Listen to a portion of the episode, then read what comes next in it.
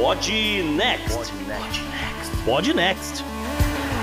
Fala galera, vamos então para o episódio 72 do Pod Next, com um tema que a gente prometeu já muitas vezes e finalmente estamos aqui cumprindo. Para tocar isso aí, estamos nós, estou eu JP e vou te falar, acabei de arrebentar um lado da unha aqui, tá doendo pra caramba. Salve, ouvinte. Salve, JP. Aqui é Gustavo Rebelo querendo dizer que às vezes eu entendo o Anakin. Ei, galera, Isabela do Rio. E essa semana eu consegui aproveitar um total de três horas na praia, porque que inverno é esse no Rio de Janeiro, gente? Que beleza, que beleza. Sempre bom. Bom, galera, o programa tá recheado, então não vamos perder muito tempo, não. Vamos embora pra ele. Não, bora pro programa. Bora, bora, bora. E nesse programa de número 72, nossa pauta quente é mato que quente, é fervente. Nossa, foi uma péssima rima, desculpa aí, gente. Mas vamos nos fazer a pergunta: será que a democracia é dos males o menor? A gente já prometeu esse tema e finalmente trazemos a discussão para a pauta dessa semana. Nossa coluna de personalidade é um grande combo. Respondemos a uma pergunta de ouvinte, falamos do grande projeto de infraestrutura nos Estados Unidos e destacamos o sucesso do democrata Chuck Schumer. E eu não me resisti a trazer a pauta de economia mais geração Z da história. Eu vou contar para vocês como o grupo de K-pop BTS impacta o PIB da Coreia do Sul e vai ser muito mais do que vocês imaginam. E essa semana a gente nem teve opção de bizarro, né, gente? Porque a fumaceira do desfile de Taubaté passeou por Brasília e passeia também pela nossa pauta dessa semana. Hipocrisias e discursos vazios são a coluna do meio ambiente. Vamos combinar que não é bem uma surpresa, mas é sempre importante destacar o descolamento entre as falas e as ações das pessoas e dos países. Infelizmente, temos obituário essa semana com Tarcísio Meira, mais uma vítima do Covid. E como sempre, fechamos com a agenda, dica e vou dar um mini spoiler: tem novidade no final do programa. Bora ouvir?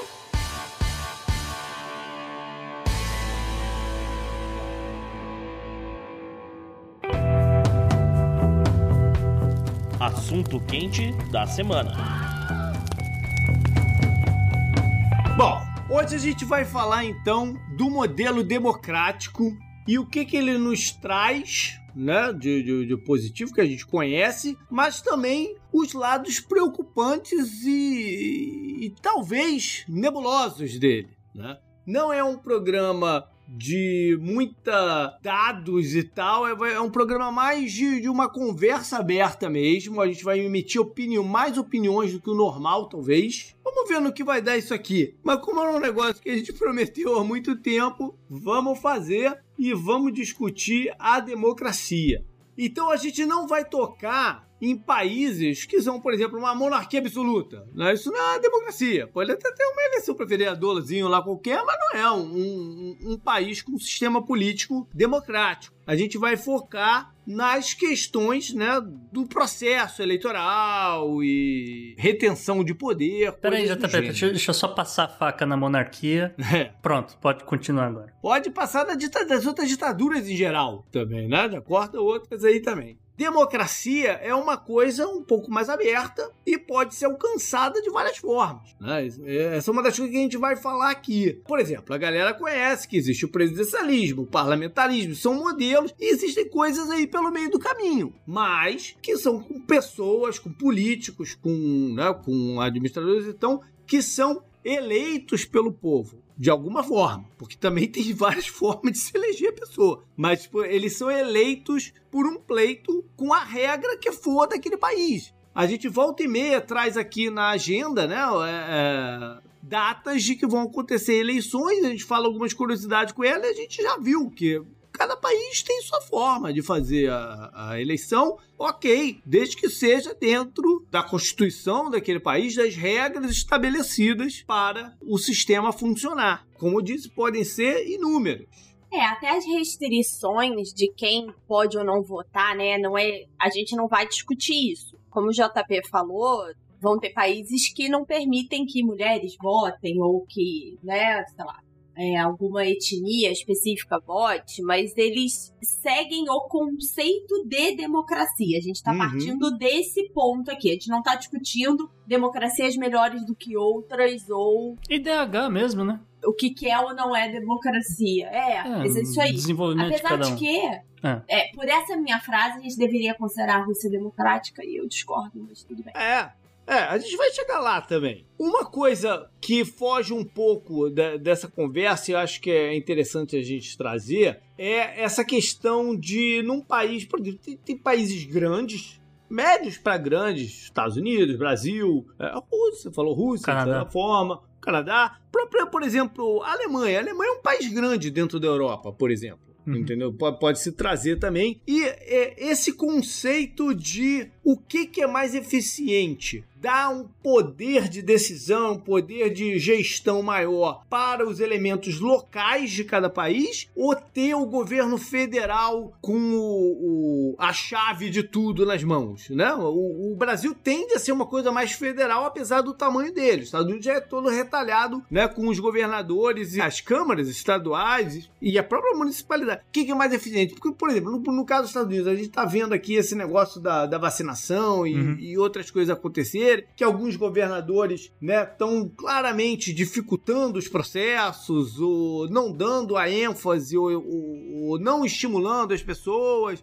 né? E tá se causando um problema no Uhum. nacional. Mas e o contrário, quando é o, o Brasil, por exemplo, que o problema veio de cima. Não, não se tem uma resposta para o que, que é melhor. Talvez, talvez a resposta esteja no espírito e nas características de cada um, mas mesmo assim, é, historicamente, podem ser modelos errados. né? É, eu ia dizer isso que acho que para cada lugar vai acabar funcionando melhor de um jeito, né? Sim. Assim, puxando o Brasil e a Alemanha. A Alemanha é como um país muito mais coeso culturalmente do que o Brasil, até pelas dificuldades geográficas. Então, tende a funcionar um governo local melhor do que de outra forma. Mas, assim, tem- eu acho que também tem vantagens e desvantagens, né? É, a gente citou, que nem você falou agora, Brasil agora a gente está vivendo um momento que o governo centralizado federal é a causa de vários problemas, mas vão ter outros momentos que a resposta centralizada é muito melhor do que difusa. Então, é complicado isso.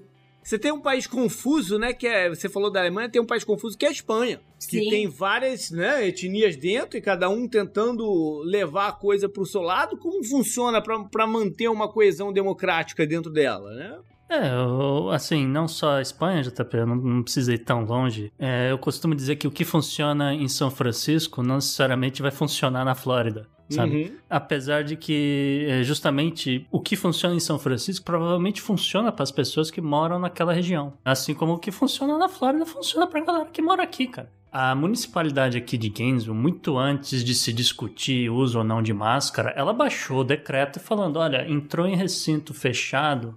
Isso, isso lá no começo da pandemia, lá em março de 2020. Entrou em recinto fechado, se não tiver de máscara, não vai entrar. E se a gente vê gente sem máscara dentro de coisa, a gente vai multar, a gente vai fechar estabelecimento, a gente vai tocar o terror. É pra todo mundo usar máscara e acabou. Então, haviam filas enormes, eles estavam com realmente com, com gente fiscalizando quantas pessoas tinha em cada recinto. Eles olhar, eles foram fiscalizar restaurantes para ver se realmente a galera tinha retirado mesas. Porque não era pra entrar ali e sentar. E todo mundo de máscara, etc. E Então, provavelmente num, num distrito, numa municipalidade aí pertinho de você, tava o contrário. Isso, Ocala, é Entendeu? justamente quer dizer, a sul, É. é.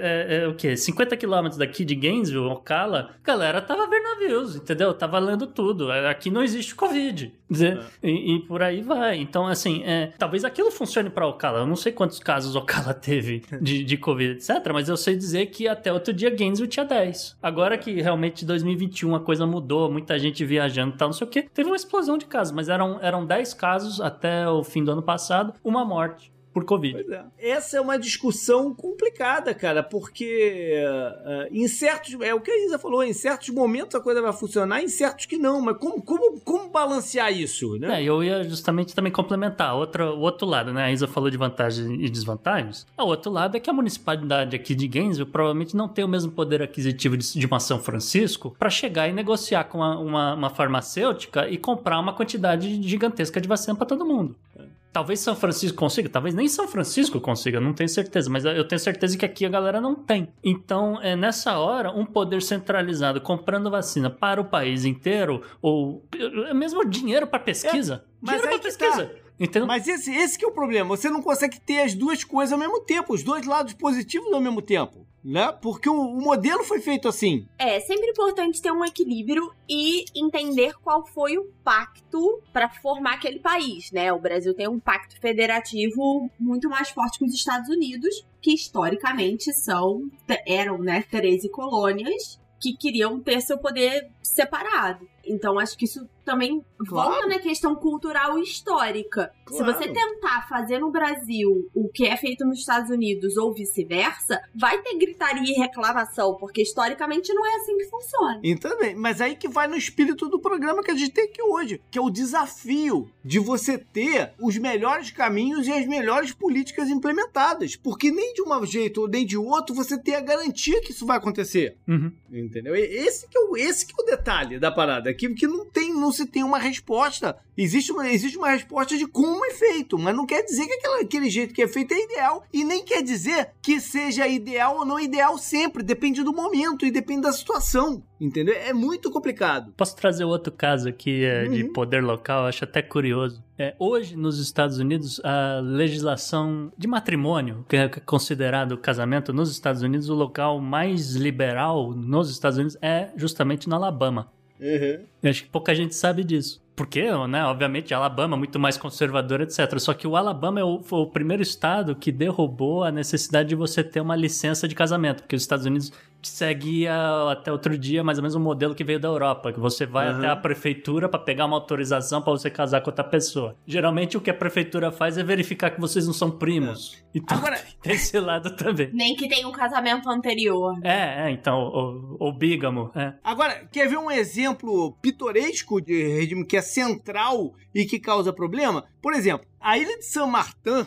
aqui no Caribe, ela é dividida de posse entre Holanda e, e, e França. Uhum. E cada parte, ela segue as políticas do país europeu, entendeu? E tem conflitos. Ou, por exemplo, como coisa funciona na França, tem que funcionar na parte francesa de Saint Martin. E as necessidades e, né, e, e o que precisa nem sempre combina, mas os caras têm que seguir lá o, o, o, o que foi falado em Paris. Entendeu? É, é uma parada absurda. O local deveria ter uma autonomia maior. Isso aqui não tem, não tem um, uma resposta certa e talvez não tenha solução, porque no, no, outro momento, de repente, seria melhor seguir o, o, o governo central. É, é uma parada muito difícil dentro do, dos modelos democráticos. Uma outra coisa que tem acontecido bastante é um dos pilares de quase todos os, né, os países que seguem é, sistemas democráticos é essa relação de independência entre os poderes: uhum. executivo, legislativo e judiciário.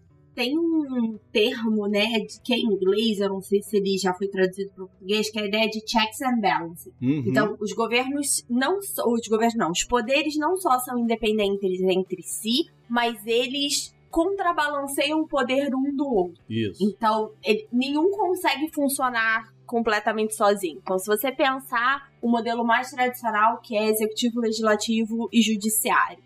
O legislativo cria as leis que se aplicam também ao executivo, que pode vetar. O judiciário avalia esse equilíbrio, mas julga todos, é, independente de posição, deveria ser, né? Da mesma forma. Então, é uma trava mesmo, né? Uma forma de você garantir que ninguém vai ter um poder absoluto. Agora, o outro lado é ele sempre tá ali um buscando brechas no outro para justamente, né, ter sua vontade, sua é. Não, o, assim, eu... E a gente tá vivendo num momento de muita desconfiança Sim. dessas relações. Né? Pois é, JP, é justamente essa questão. É... E aí, aí vai ter. Vai, cada sistema, cada modelo, como você falou no início do, do programa, vai ter o seu sistema de pesos e contrapesos. Eu acho que essa que é a expressão em português. Boa, obrigado.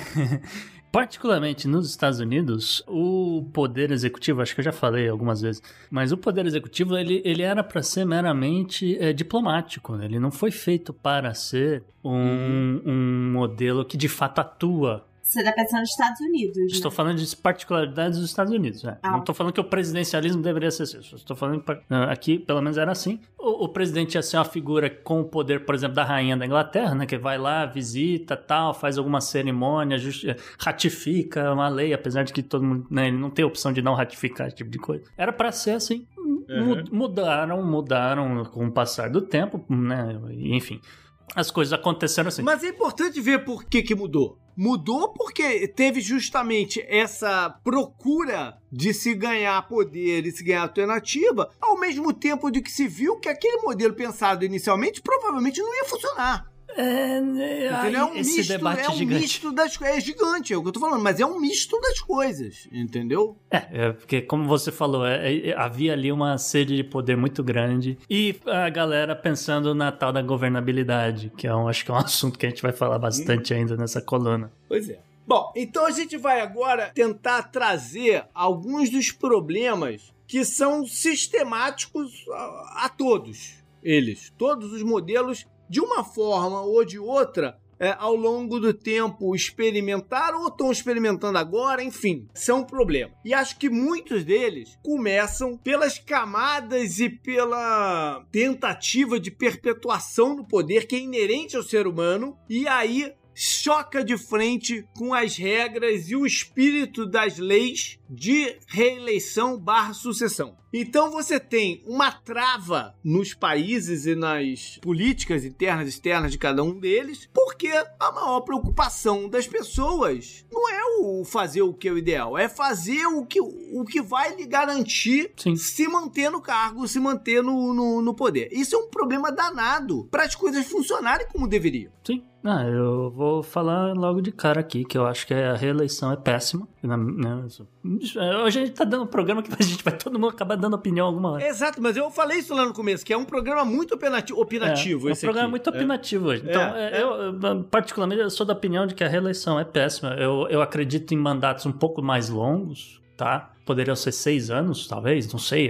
Dá pra calcular, dá pra estimar o quanto de tempo alguém deveria ficar ali num cargo para exercer um bom trabalho, pensando no seu povo, talvez, não sei. Alguém deve ter feito essa conta. Mas eu, no meu entender, a, a reeleição é, não é um negócio muito legal. Eu gosto do sistema da Califórnia, eu gosto do recall. Não, tudo bem, mas só, só, só, vamos, só vamos mencionar que, ok, você não gosta da ideia de reeleição. Mas a ideia de reeleição, filosoficamente, é para você ter um governo um pouco menor, porque se você tiver um, um- um mandato grande e tiver uma merda, provavelmente você não tem o que fazer para tirar sem dar, sem dar a impressão que é um golpe. Sim, mas é isso que eu falei. Eu gosto do sistema de recall. Se você. Peraí, peraí, vamos só, vamos só clarear, né? O recall é tipo um voto de confiança em alguém que foi eleito democraticamente. É, num, num sistema que não de, de parlamento, né? Isso, é porque o voto de confiança em geral é no parlamento, em que você vota nos partidos e o líder do partido de maioria é o primeiro-ministro. Sim. E aí o recall é uma versão adaptada para pessoas eleitas por vias democráticas, É, né? e aí É legal. E peraí, peraí, deixa eu também explicar como é que é o mecanismo desse negócio, já, porque isso é importante, porque não é só, ah,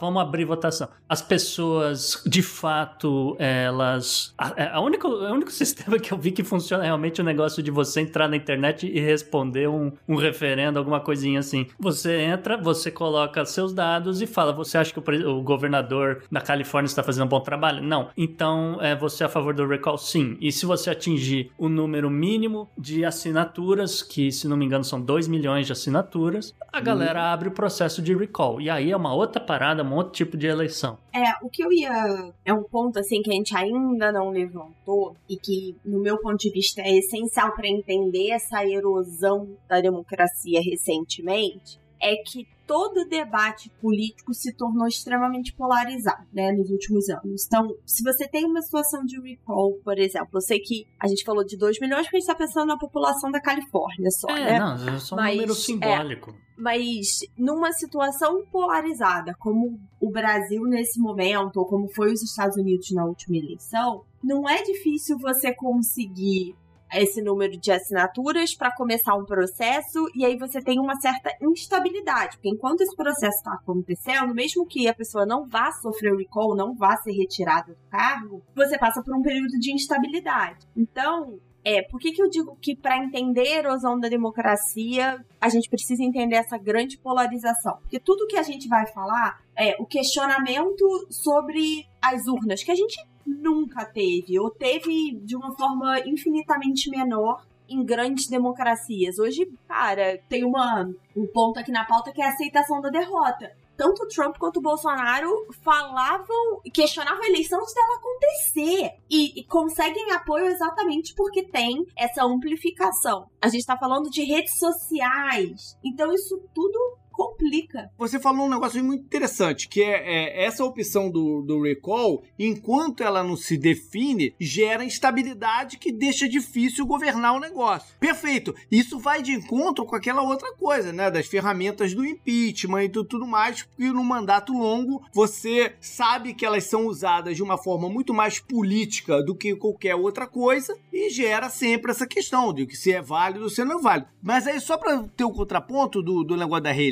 é que os períodos mais curtos, em, em, em, em filosofia, no, no, no, cenário ideal, é você ter um período mais curto, que se o cara for bem, ele ganha a eleição e segue, né, fazendo o seu bom trabalho. Se ele foi mal, ele teve aquele só, aquele período menor e vamos pro outro governo. Ah, é, são só as formas de se fazer a coisa. É, e claro, é, só para esclarecer pro ouvinte, que hoje em dia todo mundo questiona tudo. Eu falei, você faz, responde ao questionário lá, assina tal, e você consegue o um número mínimo de assinaturas, e é evidente que todo tribunal de jurídico da Califórnia vai verificar se as assinaturas são reais, são pessoas que estão registradas para votar, não é assim, qualquer pessoa assina também. E aí a gente volta num outro ponto que é o seguinte: Califórnia, né, gente? Olha o tamanho da Califórnia, olha o tamanho da população.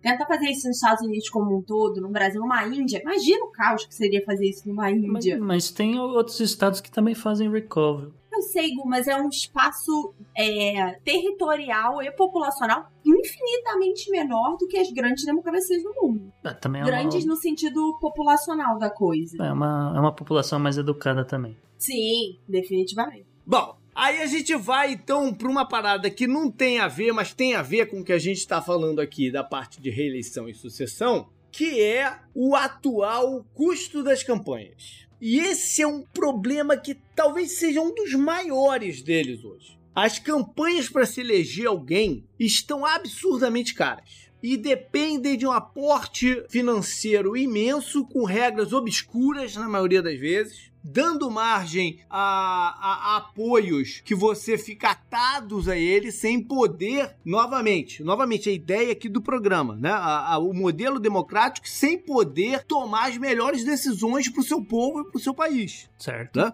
Se você tem o rabo preso com grupos, com, com corporações, né? Com, com empresas privadas e tal, você tem um problema de governabilidade também. Ah, se a gente for entrar na questão do lobby, a gente não sai daqui hoje, a gente vira o xadrez é. verbal, já tá não, isso, não, não, isso daqui é até um, um teaser para um programa futuro. A gente vai fazer um programa sobre lobby, a gente já prometeu isso também. Eu só quero dizer que esse é um problema de governabilidade, que é o termo que a gente está usando bastante aqui no, no, no, no, programa. E é uma sinuca de bico, né? Porque se você faz um financiamento completamente privado, você cai na questão do lobby, da influência, de um fair play, né? Os candidatos que têm mais dinheiro conseguiriam fazer campanhas melhores e também até uma questão de corrupção, né, uhum. de caixa 2, etc. Quando você vai para um financiamento público, que foi uma mudança recente que foi feita no Brasil, o Brasil na verdade é meio híbrido, né? É. Cara, foi aprovado um fundo eleitoral, seria, né, aprovado ele foi aprovado no Congresso, mas ainda não foi sancionado para 2022, de 5,7 bilhões de reais. Então, uhum. é um dinheiro público que é, é,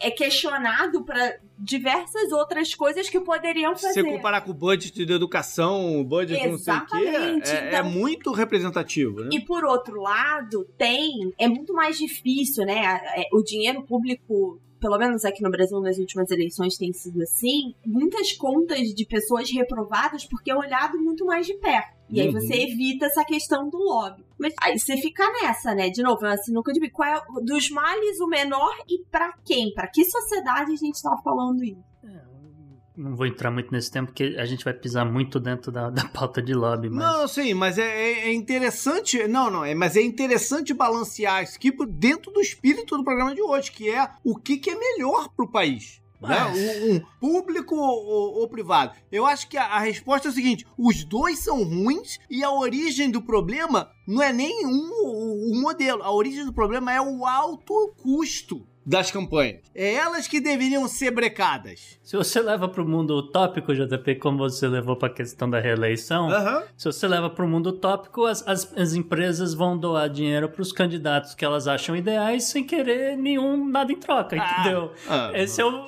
esse é o mundo é. utópico da, da reeleição que você leva lá. Agora, isso nunca vai acontecer. Gustavo vai sair desse programa e vai abraçar um ursinho carinhoso. É, isso é nunca possível. vai acontecer. É, é, aí chama o coelhinho da Páscoa junto, né? Pois é, não vai acontecer não. Agora, se tem dinheiro público no meio, isso aí vira a mesma questão de você realizar obras públicas, não. particularmente no Brasil, que a gente Exatamente. sabe que primeiro ah, vem sim. o dinheiro, depois vem o projeto, depois o projeto não se conclui, você precisa de mais dinheiro e a bola de neve é. rola. E a gente tá esquecendo de, de mencionar um outro problema que isso tudo gera, que é o cara é eleito e imediatamente no primeiro dia de, uma, de mandato dele, se para que cargo que for, a primeira preocupação é começar a arrecadar para financiar o a projeto de reeleição dele, a próxima campanha dele. Por quê? De novo, por quê? Porque o custo da campanha tá muito elevado. Eu lembro que há um tempo atrás eu bati o e olho, mas existe era reeleição também. É, é. Era, era a campanha de 2010, se eu não me engano, que o custo para eleger um senador aqui nos Estados Unidos era 20 milhões de dólares. Uhum. Se você somar o salário do, do senador no, no período de mandato dele, não dá isso. E senador é, senador é mais tempo também nos Estados Unidos, acho que são seis anos. Seis anos, é. É. Mas de qualquer jeito, Mas não, não, não chega. É, não? não chega. Não chega a isso. De um deputado aqui de um congresso, é, na época, 2010, hoje deve estar muito maior. Era o quê? 6, 7 milhões para eleger o cara? Entendeu? É muito dinheiro, cara e vai se tornando mais complexa. A campanha vai ficando mais cara porque ela vai ficando mais complexa. Nos Estados Unidos, acho que a gente já chegou a comentar aqui, o pessoal consegue fazer um estudo de que counties nos swing states vão decidir a eleição. Uhum. Sim. Para quem viu Scandal, eles fraudaram uma eleição comprando, na verdade, alterando os votos de um único county. Que eles Sim. chegaram à conclusão que era aquele que ia decidir, né? Então, esse e aí, vamos, a gente nem entrou aqui em sistemas de votação, né? Uhum. Porque os, os, Estados Unidos a gente fala de colégio eleitoral, é, a gente viu Hillary ganhando no voto total, mas não levando. A gente nem tá entrando nessa discussão aqui ainda. Os Estados Unidos, os Estados Unidos a gente pode até fazer uma demarcação aqui que os Estados Unidos não é bem, não é bem uma democracia, né? Os Estados Unidos não é bem uma democracia.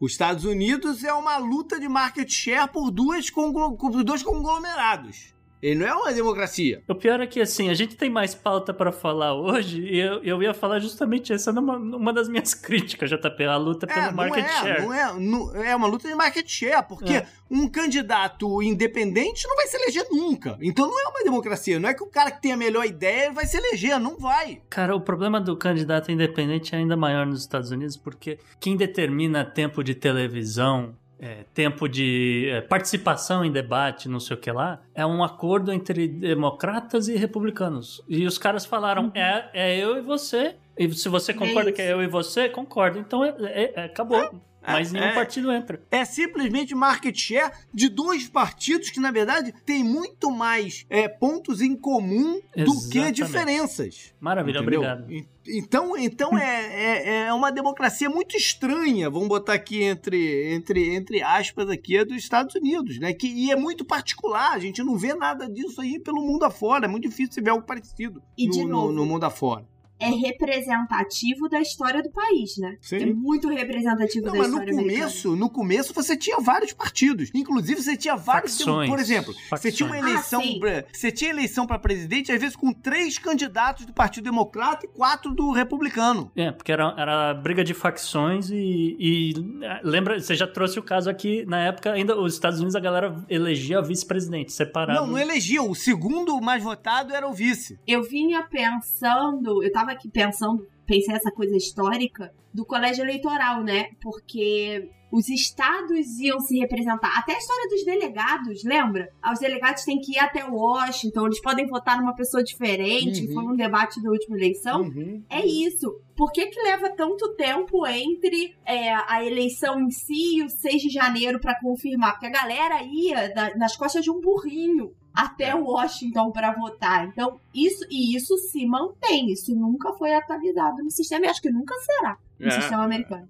Bom, vamos passar para alguns outros problemas que aí são mais aleatórios, não são muitos de, de mecanismos, né? São, são mais filosóficos, eu gostei é, dessa ou palavra filosóficos, ou ale- até aleatório também. Um deles, a gente, a gente já falou aí de, de eleições no ano, bastante no ano passado e falamos um programa inteiro sobre supre- supressão de voto, né? Esse é um problema da democracia também, que são criar regras e empecilhos. Semana passada, se eu não me engano, ou na semana retrasada, eu trouxe aqui uma eleição lá na África que o cara mudou a regra. Tá, menos de 40 dias, né? do- Recadastrar da eleição, mundo, né? tinha que recadastrar. Isso, isso, é um, isso é um problema, isso é uma supressão de voto, né? Você define quem é que pode votar e quem é que não pode, e aí você gera um problema de representatividade.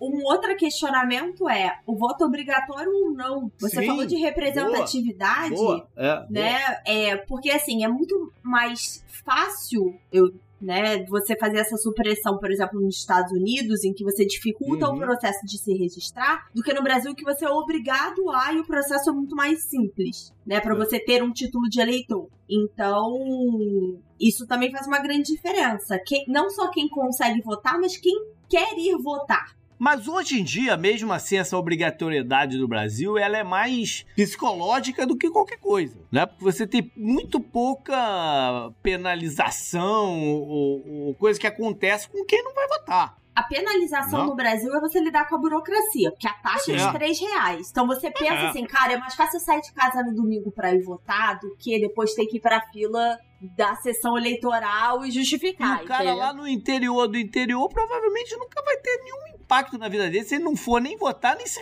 nem se regularizar na parada. É isso que eu falo, Entendeu? privatizar cartório que é bom, ninguém quer. Mas é porque, JP, aqui no Brasil tem muita coisa que exige comprovante de das últimas eleições, tá? Mas muita coisa o quê? básicas. Muita coisa o quê? Dá uns, dá uns dois exemplos aí. Ele trava CPF e aí você não consegue abrir, por exemplo, crediário. Se pensou no cara lá no meio do nada. Ele tá, mas ele tá de fato travando o CPF? Sim, ele trava CPF. Se você não. Se Porque você eu, não. fiquei, eu fiquei com a minha situação eleitoral engastalhada por uns 10 anos aí e eu nunca tive impacto nenhum na minha vida. Mas é porque você não precisava usar o seu CPF pra abrir conta. Como não? Eu, eu, pra é, pra abrir você- conta não, mas eu declaro imposto de renda todo ano. Não, mas aí tudo bem, porque o imposto de renda é uma coisa separada. Mas tudo que você precisa do número do CPF para fazer qualquer coisa, ele fica travado. Hum. Tanto que o auxílio emergencial. Um dos problemas foi isso. Muita gente tava, não tinha regularizado com a justiça eleitoral, deixou de votar e não Uhum. tinha feito. E aí, para receber o auxílio,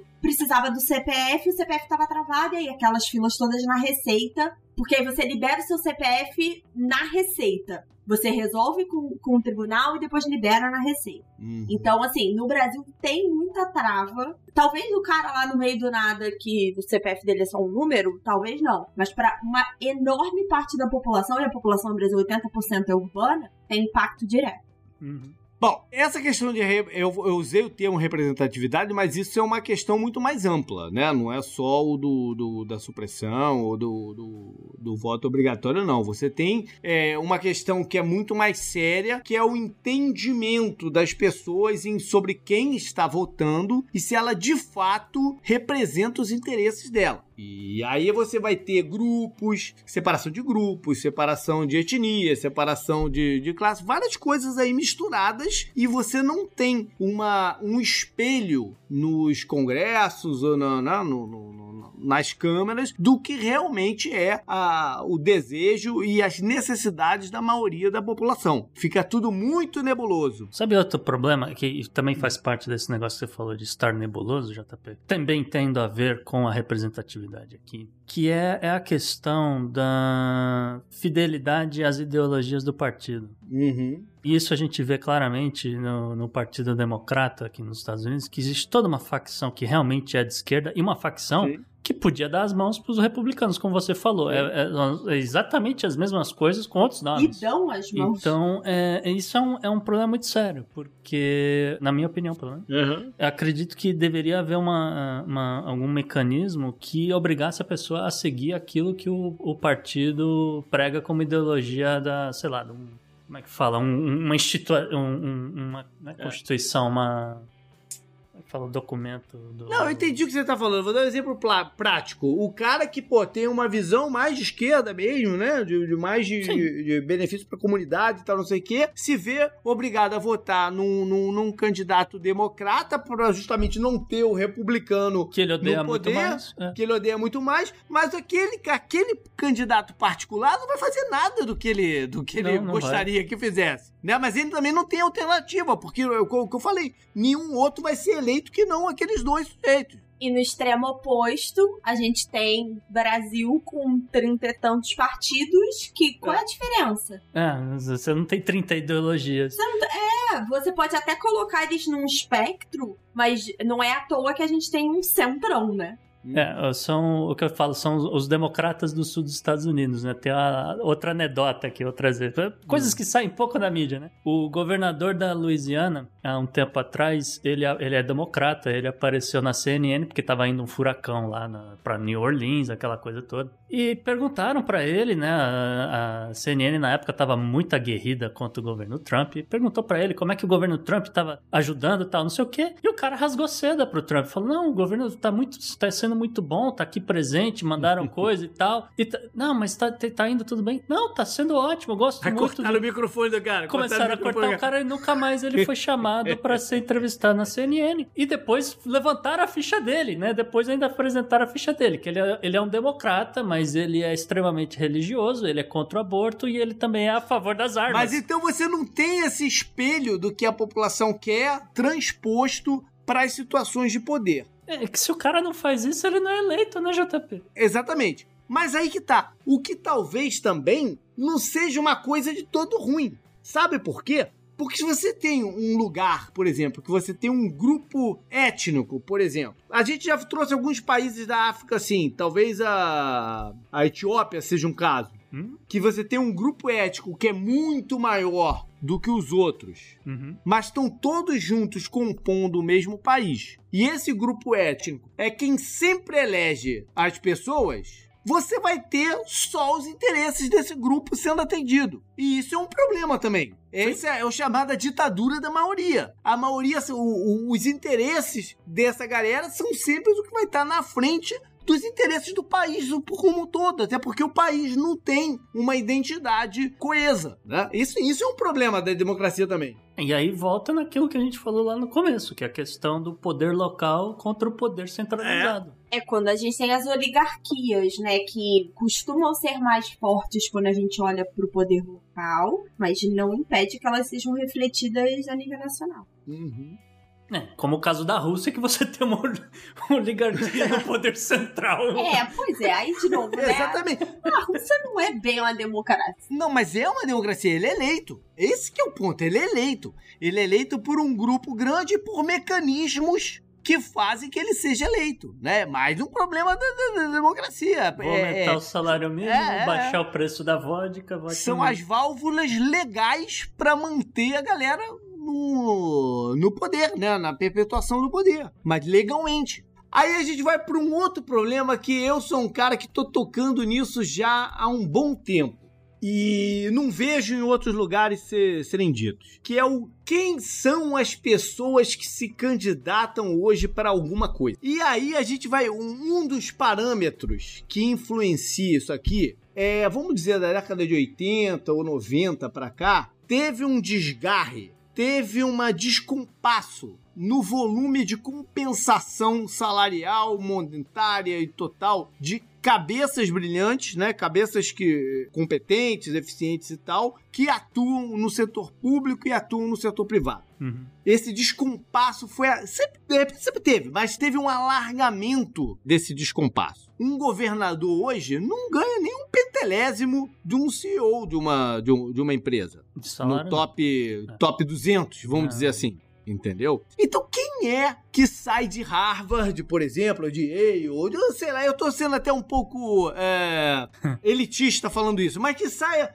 que sai com uma cabeça brilhante de alguma boa universidade e tal, não sei o quê, pronto pra, né, pra, pra, pra, pra sua vida é, profissional, Ou, e vai falar assim: não, quer saber? Vou fazer uma carreira política aqui. Vou começar lá como deputado distrital e tal, não sei o quê, porque eu quero fazer pra minha comunidade, né? Eu tenho condição de, de, de melhorar a vida das pessoas. Quem é que vai fazer isso hoje? A Elizabeth Warren, mas assim, falando sério, JP. Mas a Elizabeth Warren tem quantos anos? Não, é, e ela saiu diretamente para senadora, mas, Mas assim... ela, é- e, e ela tem o quê? Já tá beirando os 80. Eu tô falando não, do cara. nem perto disso, ela é jovem. Ah, que seja, mas. Mas assim, é- é- mas eu entendo perfeitamente o que você tá Então, dizendo. Teve uma tentativa de fazer um movimento com isso aqui no Brasil há um tempo atrás, que era o Acredito, um pessoal que é, tentou trazer pessoas novas, de boa formação e tal. Não estou defendendo a política, a pessoa aqui, tá? Mas foi o movimento que impulsionou a Tabata Amaral, por exemplo, que é uma pessoa formada em Harvard,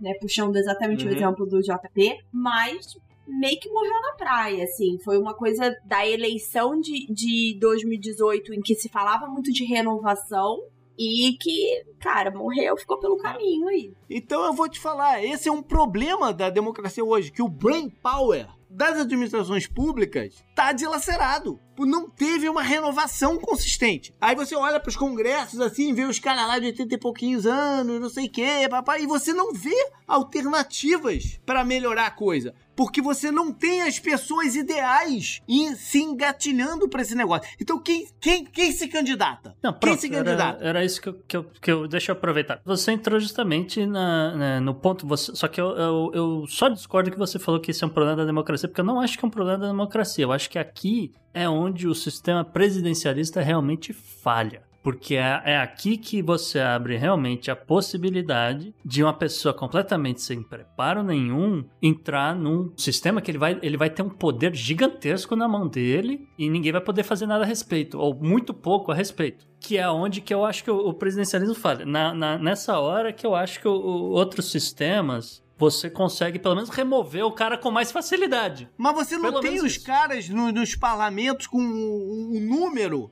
de gente qualificada para ocupar as cadeiras. Mas aí, não olha tem. só, olha a minha, a- o meu questionamento, que, que é o seguinte: não tem pessoas qualificadas para ocupar. Porque as pessoas qualificadas não querem se meter na política, não Exato. querem se meter nisso. Não é só uma questão do quanto recebe. Eu acho É, que é também. muito mais do que isso. Porque se envolver com a política significa muito mais do que você só ir lá e representar os interesses da pessoa em quem você Sim. votou. E aí, é, eu, olhando do lado Brasil, tem toda uma questão de que a política é vista como uma coisa suja e, Uhum. pô, né, todo o histórico Brasil e etc. A gente Por não vai entrar nessa questão. Uhum. É, não só isso, mas é, você, não, você não faz nada. é, essa, pelo menos, é a visão de quem tá de fora, né? Você é incapaz de conseguir governar ou agir sem, no mínimo, um lobby. No mínimo. Mas um dos grandes motivos que a pessoa chega a essa conclusão que você está falando é a frase não compensa. A dor de cabeça e o, e o, e o- e o- negócio todo não compensa para um cara brilhante desse se enveredar por esse caminho. Às vezes até compensa, JP. Agora, é uma questão de, de ter estômago. Vou dar um exemplo, vou dar um exemplo muito, muito, muito, muito maluco aqui. Por exemplo, clube de futebol. O presidente do clube de futebol é normalmente, né? tá- Tem algumas coisas mudando aí, mas no- no- no- na história é um cargo não remunerado. E aí você tem lá uns dois ou três caras que não estão afim aí. Cada, cada eleição chega lá, briga ali, faz uma campanhazinha e tal. O Flamengo, no começo da década de 90, teve uma parceria com uma empresa multinacional de eventos esportivos chamada ISL, que injetou um caminhão de dinheiro dentro do Flamengo. E aí foi rolar uma eleição para presidente. E apareceram 10, que- 10 ou 12 candidatos. Cada um gastando. Cara, eu na época era sócio do Flamengo, eu recebia cada material em casa que eu falava, cara, o que os caras estão gastando aqui para um cargo não remunerado aqui dessa, da- dessa maneira, que eu nunca tinha recebido. Entendeu? Então aí você já mudou a visão de compensação da coisa. Entendeu? Porque tinha grana envolvida na parada. Mas é isso, o cara queria tanto se eleger ali, por quê? Porque ele ia receber da empresa, por debaixo dos panos. Então, mas aí compensa a dor de cabeça de ser presidente do, do um clube, Mas entendeu? não é nem só uma questão de, de compensação, JP, é uma questão de ter estômago, de, de você sentar e negociar certas coisas. Que é, uma, é uma habilidade muito difícil, muito rara, que você necessariamente você precisa pra você conseguir fazer alguma coisa acontecer. E é muito difícil você encontrar alguém hoje Eu que é um mais. bom articulador. Eu diria mais, eu diria que é uma questão moral. Por nenhum dinheiro do mundo eu me meteria na política. Ah, é? Então o cara não vai pro setor privado e faz um monte de maracutaia, um monte de acordo maluco daí também, que também vai mexer no estômago dele. E ele faz por quê? Porque ele tá sendo bem remunerado pra fazer. Mas aí ele não é figura pública, JP. É, Ele é uma figura Eu privada. tô falando em alto E se nível. vazar Eu tô falando em alguma alto coisa- nível. Eu o cara também. faz um monte de coisa. Porra, eu também. Né? Acontece que o cara consegue, no, no privado, ele consegue abrir processo, feito o próprio Donald Trump, que botou as, as moças que estavam processando ela tudo na cadeia, entendeu? De- Então, porque cara. botou as meninas pra assinar lá a NDA e o Capeta 4. Ele Mas tem. pra isso ele tem estômago. Mas Ele é tem por quê? Porque a remuneração é alta. Então ele tem estômago pra isso. Entendeu? eu também acho que é uma moral diferente. Eu, eu concordo com a Isa nessa daí. É uma questão de, de moral é, que é muito complicada. É você, você olhar na cara do, do seu eleitor, por exemplo, no Texas, e falar que você, olha, é, a gente tá no meio aqui de uma guerra e a gente vai mandar o seu filho lá pro Afeganistão, mas tá tudo bom, viu? Vote em mim, tá tudo certo, não vai acontecer nada, é pela segurança do país, entendeu? Você tem que ter um estômago diferente, você tem que ter uma moral diferenciada pra conseguir olhar na cara da pessoa e falar isso. Ah, eu não queria falar, mas a probabilidade do seu filho morrer é de 80%. Tá certo. Então vamos engatilhar aqui pra gente, né, chegar a alguma, alguma parada. Porque existe uma, uma, uma frase antiga, né, que é do Churchill, né, Bela? Isso. É, nem acredito que eu vou poder citar Churchill nesse programa. Então, a frase é: A democracia é a pior forma de governo, com exceção de todas as demais. É isso, né? Eu- E eu tendo a concordar com ele. A gente aqui apontou vários problemas, chegamos à conclusão que basicamente não tem solução. E eu continuo preferindo a democracia a qualquer outra opção que você me oferecer aqui.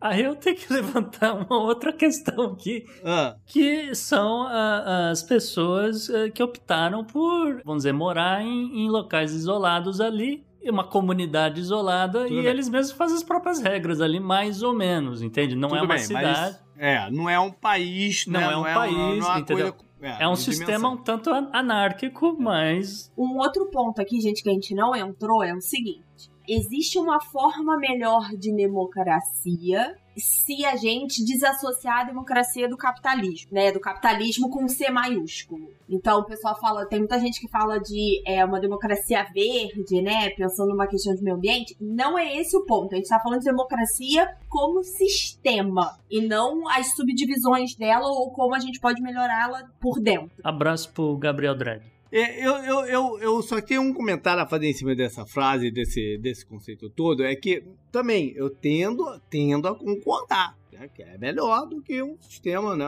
de, de totalitário, se bem que sistemas totalitários às vezes conseguem fazer coisas funcionárias que a democracia fica numa conversa pra cá pra lá e não se vai a lugar nenhum. Mas eu tendo a é, achar isso melhor. Porém, eu também consigo enxergar que essa frase é uma frase inibidora de se buscar melhores so- é, soluções. Porque você fica naquela, ah, bom, é- ele é o melhor, então temos que seguir com ele a todo ponto. E por que não se buscar uma forma alternativa que a gente não conhece? E por que, que isso não acontece? Essa é uma frase datada, né, gente? É, a gente por- tá falando gente de Segunda Guerra em que a gente tá discutindo, botando frente a frente Inglaterra e Alemanha. O conceito ainda existe porque a gente não vê uma procura por um sistema melhor em lugar, em lugar nenhum, porque não interessa as pessoas. É isso que eu ia porque, falar. E porque há uma acomodação geral de se falar que a democracia é o melhor sistema, pelo menos é o que eu conheço, e se segue em frente. Mas, assim como a gente falou no programa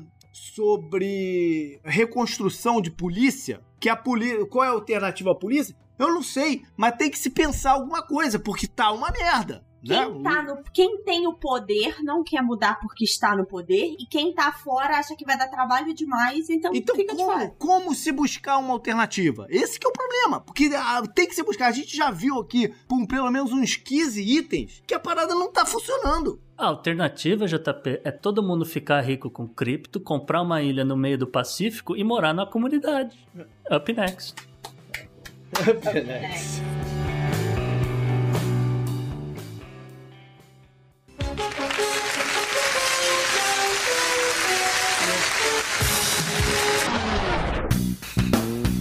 Curiosamente, enquanto a gente montava a pauta, o Thales, da Carolina do Norte, um assinante do Podnext Confidencial, mandou o seguinte áudio. Fala rapaziada do Podnext, prazeraço estar aqui. Eu acompanho vocês desde o primeiro programa. Esse é o podcast que eu mais gosto porque consegue reunir um monte de coisa ao mesmo tempo, muita informação, ao mesmo tempo descontraído e não toma tanto tempo. E eu, eu moro aqui em High Point, Carolina do Norte. Meu nome é Thales, eu sou gerente de engenharia e uma indústria automotiva. Mas a minha pergunta para vocês, nós vimos que foi aprovado aí pelo Senado, uh, acho que por 69 a 30, esse acordão para passar o plano de infraestrutura, que inclusive teve alguns cortes, mas acho que de maneira geral foi uma baita de uma vitória para os democratas e para o Biden principalmente. Aí ela vai ter é, esse um trilhão vai ter um impacto muito grande em várias coisas. Mas a minha pergunta agora é a seguinte: politicamente falando, já tem um segundo pacotão aí de 3 trilhões que com certeza deve ser reduzido, mas que vai ser uma mini reforma tributária, parece, entre vários outros aspectos. Vocês acham, primeiro, que a chance de que é, tenha mais força para conseguir passar esse plano? E segundo, qual o impacto disso nas eleições que nós vamos ter no ano que vem, tá bom? Então fica um abraço para vocês aí e recomendo para quem não segue seguir o, o, Twitter lá do Gustavo, que é excepcional. Sempre tem notícias e coisas boas e aleatórias. Abraço. Então, Thales, essa coluna fica para você, tá bom? O destaque da semana vai para o presidente do Senado, Chuck Schumer, que deu uma grande vitória aos democratas essa semana ao conseguir passar o projeto de lei orçamentária para a infraestrutura dos Estados Unidos no valor de um trilhão, pouco mais de um trilhão, um, um dinheiro que vai ser distribuído por é, 10 anos, etc. Mas, de qualquer forma, ele conseguiu isso com o apoio de 19 republicanos, o que meio que salvou o projeto democrata que ainda pretende passar algumas leis orçamentárias sem a necessidade de ter uma maioria no Senado, pelas regras que eles inventaram quando é, é, tem essa discrepância entre o número de republicanos e democratas, para não ficar no ímpasse e o país conseguir né, sair do limbo, um, principalmente principalmente com, com questões orçamentárias. Acho que a gente já falou isso algumas vezes aqui no Podnext. O projeto de lei de 2.702 páginas, e até agora a gente não sabe 100% o que tem lá, mas vai, vira e mexe vai pipocando alguma coisa, inclui até uh, o momento o seguinte: são 110 bilhões de dólares para uh, reconstrução ou construção de estradas, pontes e algumas outras obras de circulação, tá? A Casa Branca estima que pelo menos 45 mil pontes nos Estados Unidos estão em condições precárias, além de pelo menos 278 mil quilômetros de estrada o que seria ali 20% de, da malha rodoviária dos Estados Unidos. É, esse pacote em particular está incluindo é, 11 bilhões para segurança de transportes a fim de reduzir fatalidades de ciclistas e pedestres, além de um bilhão de dólares para reconectar comunidades. Isso aqui é uma coisa muito interessante, é, porque na expansão rodoviária dos Estados Unidos, através das décadas, algumas cidades, algumas comunidades basicamente deixaram de existir. Acho que quem viu aquele filme é, da Disney, o Carros, Acho que tem um, um deles é, mostra exatamente isso, que existia lá uma comunidade, não sei o que, de repente passa uma estrada perto e todo mundo vai na autoestrada porque tá indo para uma cidade muito maior. E aí aquela cidadezinha ali ainda tem gente morando, tal, não sei o que, só que a, cidade morreu, porque ninguém, não tem mais a, a quantidade de movimento que tinha antes. É, eu só queria chamar a atenção pro nível de referência do Gustavo, que é carros. É, mas. mas Quem tem filho pequeno é isso, é isso. Não, não, não só isso, mas assim, eu ia dizer que é, é, é bom, dependendo do, do que você. É, não, tá, não. Tá e, existem, é, é história, existem histórias reais. Tem uma no, no, em Minas Gerais, de uma cidade que optou pela BR não passar por ela. Hum. Um dia eu conto essa história, vai lá. Enfim, é, é, é, é, só um exemplo que, assim, acho que tá na memória das pessoas. Né? Talvez não esteja, porque o filme já tem quase 20 anos. Enfim, seguindo aqui no pacote, olha, é, são 39 bilhões de dólares para modernizar a malha ferroviária dos Estados Unidos e substituir trens é, por veículos com zero emissão de carbono, tá? É, seria aproximadamente é, 17 bilhões de dólares para modernizar os portos, e a gente já destacou aqui em algum determinado momento a fila né, para a galera desembarcar carga em Los Angeles, né, na Califórnia e tudo. Porque, pô, não, ninguém tava zarpando de lugar nenhum durante a pandemia. Então fica uma fila gigantesca, porque só vai um navio gigante por vez, então a confusão danada. Então tá aí dinheiro para isso. É, são 25 bilhões para aeroportos, isso é bom, eu não vou dizer que não, porque tem aeroporto caindo aos pedaços no, no Nordeste dos Estados Unidos, Nova York principalmente. Um outro aqui um pouco curioso, são 7 bilhões e meio para compra de ônibus,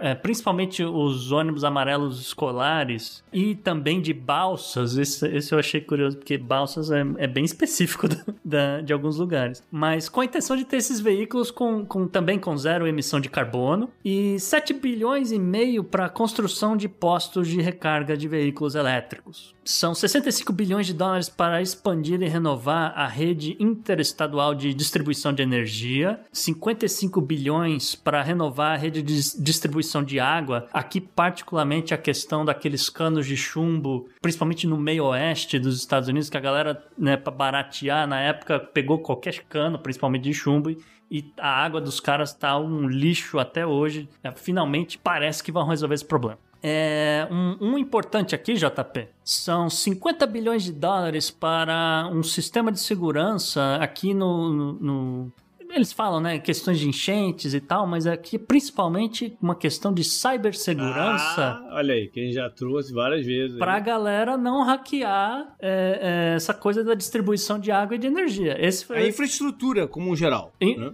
É, enfim, essas, essas coisas aqui, né? Um outro que tem sido muito falado na mídia, porque chama a atenção das pessoas, mas eu gostaria de explicar que são 65 bilhões de dólares para ampliação da internet banda larga dos Estados Unidos, tá? Isso não quer dizer que qualquer lugar que você entrar nos Estados Unidos vai ter Wi-Fi de graça, tá? Não é bem isso que está acontecendo aqui, tá? Isso daqui vem lá atrás, quando o governo Trump encerrou a neutralidade de rede, tá? Sim. Porque antes da neutralidade de rede, nenhuma das telecom queria botar dinheiro para expandir a, a, rede de fibra ótica, tá? Porque tinha que ter aquela coisa de competição, tal, não sei o quê, e elas, elas né, ficaram de braço cruzado e falou: não vai expandir, não vai ter internet de 1 giga em lugar nenhum. Ou poucos lugares, tá? Aqui, assim que acabou a neutralidade de rede, elas começaram a construir. Por quê? Porque conseguia jogar o preço da, da internet de 1 GB lá para cima, tá? E aí compensava esse, esse custo a mais de expandir essa rede. O que o governo está fazendo aqui é subsidiar essa construção da fibra ótica para segurar o preço dessa internet de 1 GB para algumas comunidades. Então, espero, vamos ver se vai realmente segurar esse preço, mas é, melhorar a internet dos Estados Unidos realmente é, é uma prioridade, assim como, de novo, né, a questão da cibersegurança, o firewall do país e tudo mais. Com o 5G vindo aí. Com relação às questões práticas agora, a promessa de que essa medida não aumentaria a dívida dos Estados Unidos, ela falhou, que a galera que olhou o, o, o calhamaço, né, refez ali os cálculos, viu no que que dependia o custo, né, dessa, dessa operação inteira, e eles chegaram à conclusão de que a medida vai, de qualquer forma, adicionar 350 bilhões ao déficit dos Estados Unidos. Faz diferença, mais um pouco, menos um pouco. Corta aí do, do, do dos militares que tá tudo beleza. Boa sorte. a medida também ela aumenta impostos de pessoas que vão ganhar, é, que vamos dizer, que tem um salário acima de 400 mil dólares ao ano. E uma novidade aqui é que ela vai mudar a tributação sobre criptomoedas. As criptomoedas eram tributadas como commodities até antes dessa medida. Agora elas passam a ser tributadas como ações comuns de empresas. Que nos Estados Unidos significa um aumento, né? É, a tributação é. de ações nos Estados Unidos é. é com, com, relação à venda, é, com, é uma, uma porcentagem do, do, valor da do venda. Ganho. Do ganho. É, é. do ganho. Do ganho, isso, isso. É uma forma de arrecadar mais também no, no mercado que está se expandindo. É, mas enfim, de qualquer forma, isso não vai cobrir o rombo, mas, né, como o JP falou, no universo já de 30 trilhões de, de dívida é mais um, uma gota só. Imediatamente, e aí também parte do, do motivo do Chuck Schumer ser o destaque da coluna, é que depois dessa votação, ele colocou para votar o outro pacote, né, ou como a gente fala no Brasil, abrir questão. Ou como se fala no Brasil também, ele tentou passar a boiada. Não necessariamente porque ainda é, é necessário que o Congresso vote e vai sofrer modificações, etc. E faz parte também da, da pergunta que o Thales faz, né? É, e é bom explicar para as pessoas. Então ele abriu questão para né, debate, se alguém quiser colocar alguma emenda, etc., no chamado pacote da infraestrutura humana que é um, é um pacote, é uma das promessas do, do governo Biden. Já foi o valor muito maior, hoje está em 3,5 trilhões E como eu falei, ainda vai passar por um monte de modificação. Ela enfrenta resistências tanto no Congresso quanto no Senado, é, tanto de parte de, de republicanos quanto de parte de democratas. Então vai ser Porque um debate. ambos muito... são financiados, às vezes, por mesmas pessoas, por mesmos Sim. grupos, né? E aí é que entra também pessoas preocupadas com a dívida. Enfim, tem, tem um- não, vou, não vamos entrar nesse mérito agora, porque isso aqui ainda vai longe. A gente vai voltar nesse assunto quando passar, dependendo do que passar. Mas o fato é que já foi muito maior essa proposta. Hoje tá em 3,5. E não satisfeito, o cara tava on fire desde domingo. Quando ele abriu a sessão do Senado, ele falou: só vai sair daqui, só vai entrar em recesso de agosto quando votar tudo que eu quero.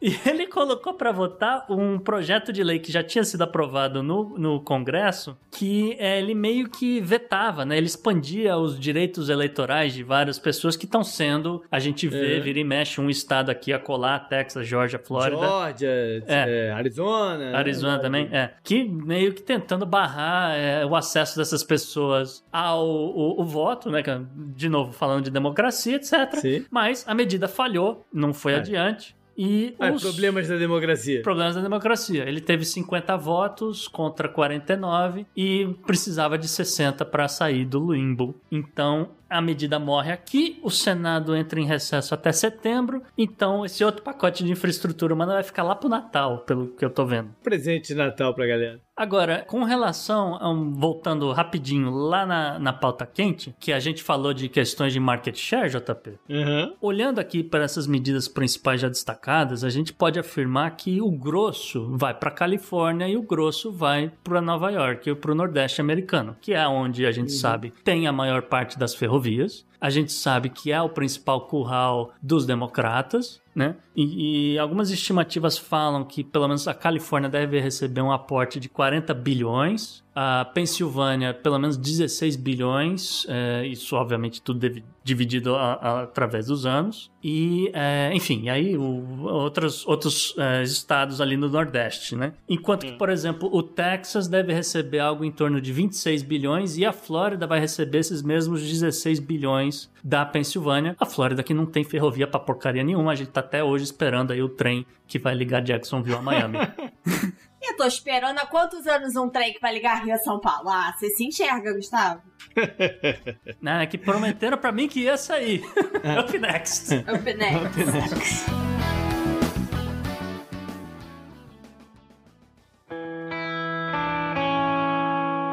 Economy. Economy. Economia mundial.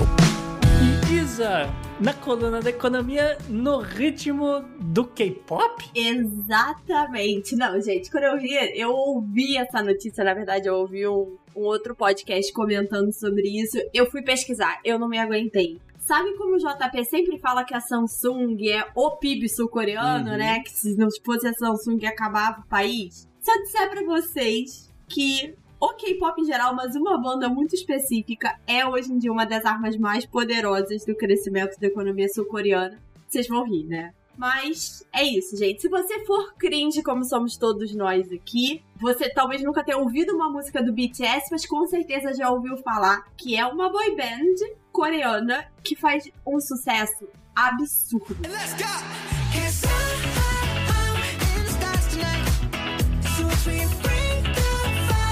Meninos, vocês pelo menos já ouviram falar do BTS, né? Sei.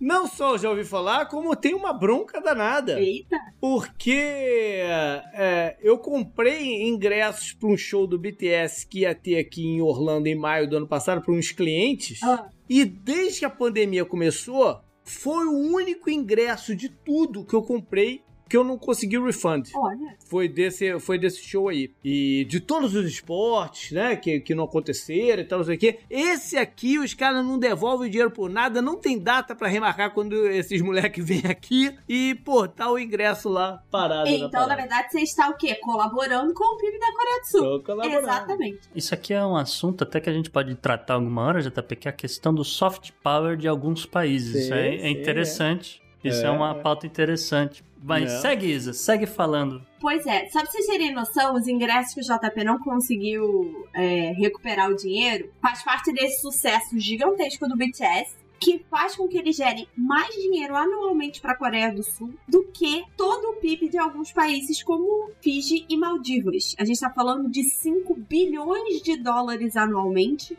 ou meio por cento da economia sul-coreana. E assim, você vai falar, pô, só meio por cento? Cara, é uma boy band. São, sei lá, sete.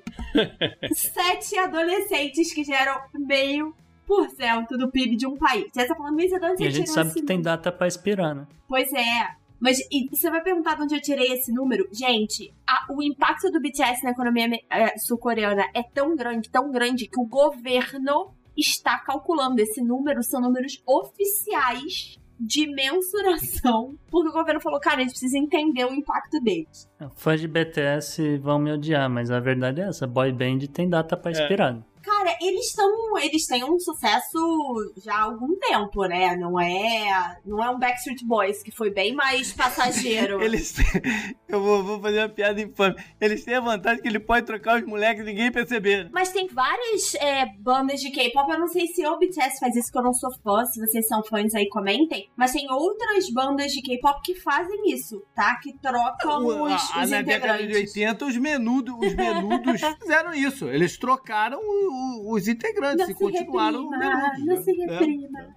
Salvo engano, o, o Megadeth faz isso, troca a banda e com- só Fica fica o marca, vocalista. Fica a marca, é, é tratado como uma empresa. É interessante. Pois Enfim, é, no segue, caso do. BTS, a gente tá aqui falando no geral, tá? Mas é, não, não sei se a gente conseguiria pensar isso, porque uma das grandes influências deles tem a ver com a venda de ingressos e de mercadoria. Tudo que eles endossam se esgota em segundos, mas tem muito a ver com o que o Gustavo citou do soft power, e um dos motivos é porque eles são muito presentes nas redes sociais. Vamos esclarecer o que é soft power para quem não sabe. É o poder de influência além da área militar. Então a gente está falando de cultura, idioma, economia, é, ser conhecido no mundo, tudo isso. Muita gente tem aprendido coreano, estudado história, buscado visitas ao país, consumido muito da moda, da alimentação da Coreia do Sul por conta do K-pop. O BTS é só a ponta do iceberg, né? Eles são a grande, na verdade, referência disso.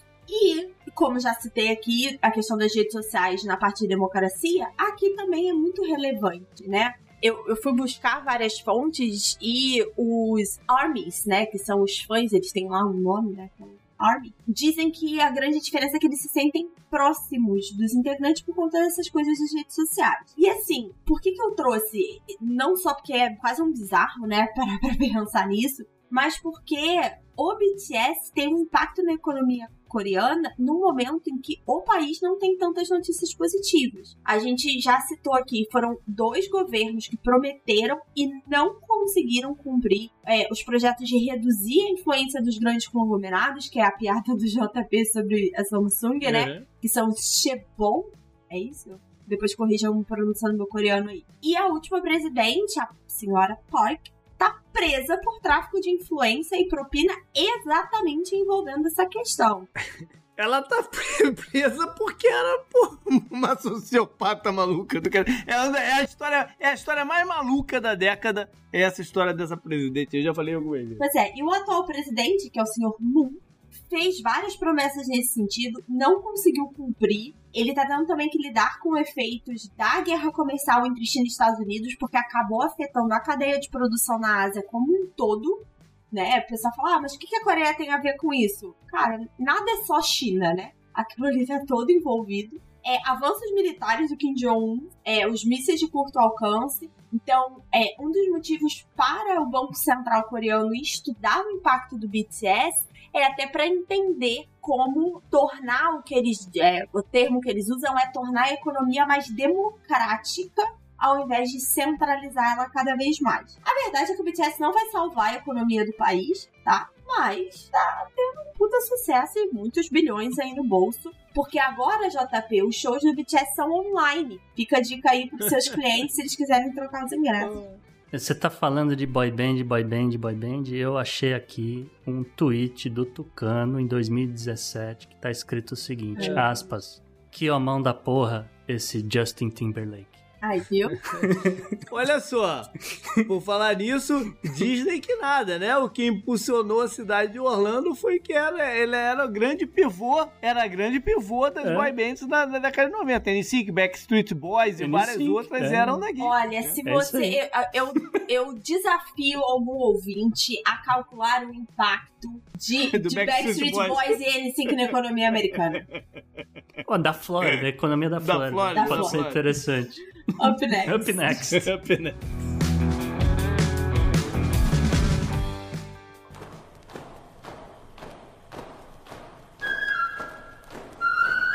Está passando o carro da pamonha. Pamonha doce, pamonha salgada, ovo de milho verde, O bizarro dessa semana se impôs na pauta, né, Gustavo? Assim, a gente não teve nem opção. Não tivemos opções, Isa, porque essa semana o Brasil viu o desfile do golpe de Taubaté, então o destaque bizarro não pode ser outra pessoa que não o presidente Jair Bolsonaro. Até agora, o maior risco que o governo apresentou à democracia foi a mudança climática, na verdade, né? Porque o que tinha de tanque de infantaria soltando fumaça preta, tipo Gurgel 89, ó, Monza, Brasília, tudo, né? Soltando fumaça pra, e, e contribuindo justamente para a mudança climática, o aquecimento global, etc. Só serviu para gerar infinitas piadas nas redes sociais e, vai lá, algum, algumas notas de repúdio de alguns membros das Forças Armadas que né, olharam para aquilo e ficaram com vergonha. Eu achei maravilhoso que uma das análises políticas que eu li é que o desfile, se é que ele foi pensado para tentar né, se impor no Congresso, conseguiu reduzir o número de votos a favor do voto impresso. O pessoal olhou e falou: Cara, eu vou, vou me alinhar com esse louco, e aí menos gente votou ainda. Felizmente, para todos nós que fizemos chacota do presidente dessa situação toda, o Senado aproveitou para derrubar aquela coisa, né, a lei arcaica do de- a chamada Lei de Segurança Nacional, que justamente previa prisão a quem difamasse o presidente, que fizesse chacota com o governo, com, com gente do Senado, etc. Uma, uma lei, um resquício extremamente repugnante ainda da ditadura do Brasil. Acabou, felizmente, né? Porque era um recurso que, assim, estava sendo usado à torta direito, justamente pela ala governista, pra prender manifestante que, sei lá, cara, tava batendo panela, tava dentro do direito dele de protestar. Ô JP, agora mesmo que você não vai entrar pra listinha negra do, do governo, desiste. Não era do governo, eu queria entrar na do Guedes, naquela malfadada do Guedes. Agora, já que, já que a Isa levantou a questão do voto impresso, né? Olhando pra esse negócio aqui e tal, não existia muito esse papo realmente, pelo menos a percepção aqui de quem tá de fora, tá, Isa? Que, né, olhando pra esse negócio, fala, cara, vai, vai fazer isso no dia da votação desse, ne- dessa reforma eleitoral, etc. E, e, enfim, tinha várias outras coisas ali no meio também dessa reforma eleitoral, o tal do distritão né? Que, enfim, tudo acabou sendo derrotado, mas a contagem, a contagem dos votos é no mínimo suspeita, vamos dizer assim, porque há muita gente que achou bacana, achou bacana a ideia de, de ter, é, vamos dizer, voto impresso em ter distritão, etc. E que, assim, que meio que surpreendeu. Eram de pessoas que você imaginava que talvez estivessem na oposição. É, suspeita que você tá querendo dizer, na verdade, é pelo número alto Sim, de votos a Sim, favor. muito alto a Surpreendeu ter um número alto. Ela não passou, mas foi um, foi um número alto pro que era o negócio, né? O número alto indica que o governo ainda tem assim um número muito grande de aliados e levanta a ideia de que se fosse realmente um golpe militar, se fosse realmente ah, agora a gente né, vai, vai acabar com a democracia, vou mandar fechar o legislativo, vou mandar fechar o judiciário, quem manda tudo é o executivo e tal, haveria haveria ali um número muito alto de gente apoiando e falando é, pode ser, cansei desse negócio. Gustavo, assim, se você parar pra pensar, tem gente defendendo isso desde 2018, né? Desde que foi levantar, desde que o Bolsonaro se candidatou. E aí, várias pessoas já soavam as trombetas lá atrás, dizendo que ele poderia ser uma ameaça à democracia por tudo que ele falava. Já tinha muita gente que defendia. Cansei de escutar pessoas falando que preferiam um golpe militar a um outro governo do PT ou de esquerda em geral. Então, assim, isso não me surpreende em absolutamente nada. Uma outra coisa é que essa votação, o voto impresso ganhou essa relevância por toda a gritaria do Palácio do Planalto. Mas a questão do distritão, a questão das coligações que passou, tinha ali toda uma negociação interna. Então, há quem diga que, na verdade, a reaprovação das coligações que tinham sido eliminadas alguns anos atrás é, na verdade, um toma lá da cá para derrubar o distritão e o voto impresso, que eram opções muito piores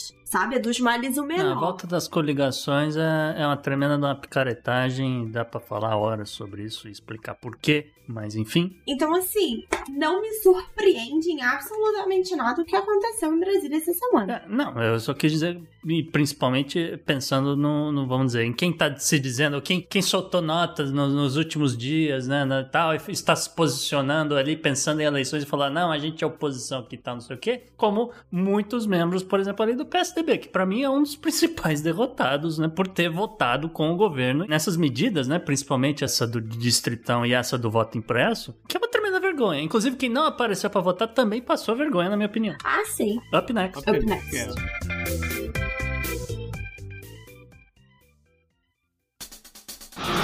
Pela união dos seus poderes, eu sou o Capitão Planeta! Vai, Planeta! Um assunto importante dessa semana foi o relatório sobre mudança climática da ONU. Então, Gustavo, dá uma destrinchada aí no que puder. Pois é, JP, né? Muita gente já comentou justamente sobre a apresentação do relatório do painel intergovernamental da mudança climática, que basicamente repetiu muitas das coisas que a gente já tinha dito na uh, coluna da semana passada, né? Com relação ao Reino Unido, mas justamente se aplica a qualquer país, né? É, questões de ter mais dias de sol, ter mais chuva em, em áreas que não estão propícias ou estão preparadas, melhor dizendo, para receber essas inundações e tal. É, nevou menos, mas nevou com mais intensidade. Então, enfim, é, o verão começou mais cedo e, e, e o, o, inverno também começou um pouco mais cedo. Enfim, essas coisas todas que a gente levantou na semana passada, né? Enfim, é, isso aí justamente saiu na, na segunda-feira e, e levantou, né? Muita gente comentando muita gente falando da importância de cuidar do clima, etc. E ficou todo mundo esperando os governos agirem. E aí também a gente ficou de olho para esperar ver o que, que né, cada governo ia fazer e, e ver o que, que ia acontecer. Então o que, que a gente fez? A gente olhou aqui alguns líderes para ver o que, que eles falaram. Então, a começar pelo presidente Biden, que na verdade não falou absolutamente nada sobre o relatório. Ele se mostrou, na verdade, preocupado com a inflação nos Estados Unidos e ele fez um apelo para que a OPEP aumente a produção de petróleo a fim de baixar o preço do combustível e assim segurar um pouco o preço das commodities agrícolas nos Estados Unidos. Seguido do presidente americano, a gente olha para o governo Xi Jinping, o governo Xi Jinping essa semana autorizou a reabertura de 53 minas de carvão, 38 na Mongólia, que já estavam previsto para ser reabertas na semana passada, só que ele adicionou mais 15 a essa conta, né? Algumas ficam na província de Shanxi e algumas na província de Xinjiang. De novo, né? A gente está falando de minas de carvão em Xinjiang, a gente já espera que seja mão de obra de uigures, né? A ideia do governo chinês é justamente dar uma segurada no aumento da demanda por energia e né, também o custo de geração dessa energia no, na China.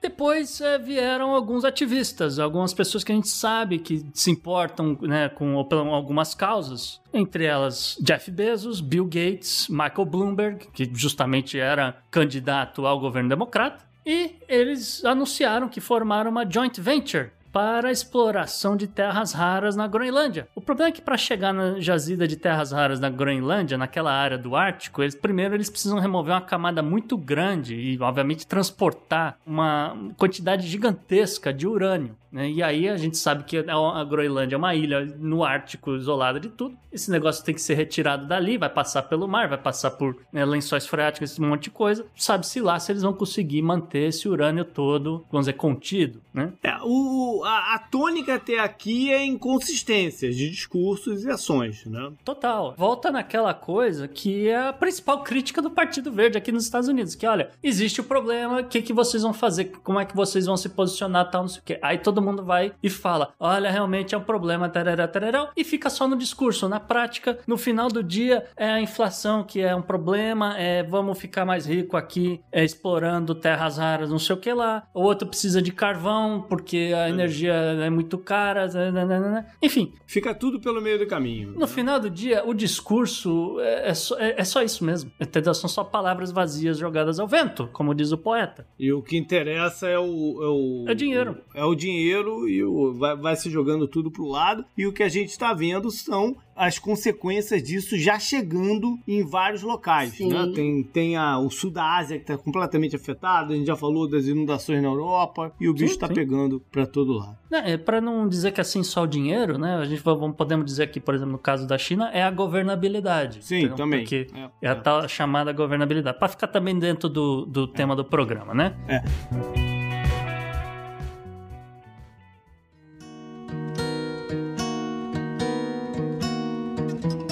No obituário, então, a gente tem que lamentar o falecimento de um ícone da televisão brasileira, Tarcísio Meira. Pois é, JP. É um ator bem famoso aí, morreu aos 85 anos, vítima de Covid.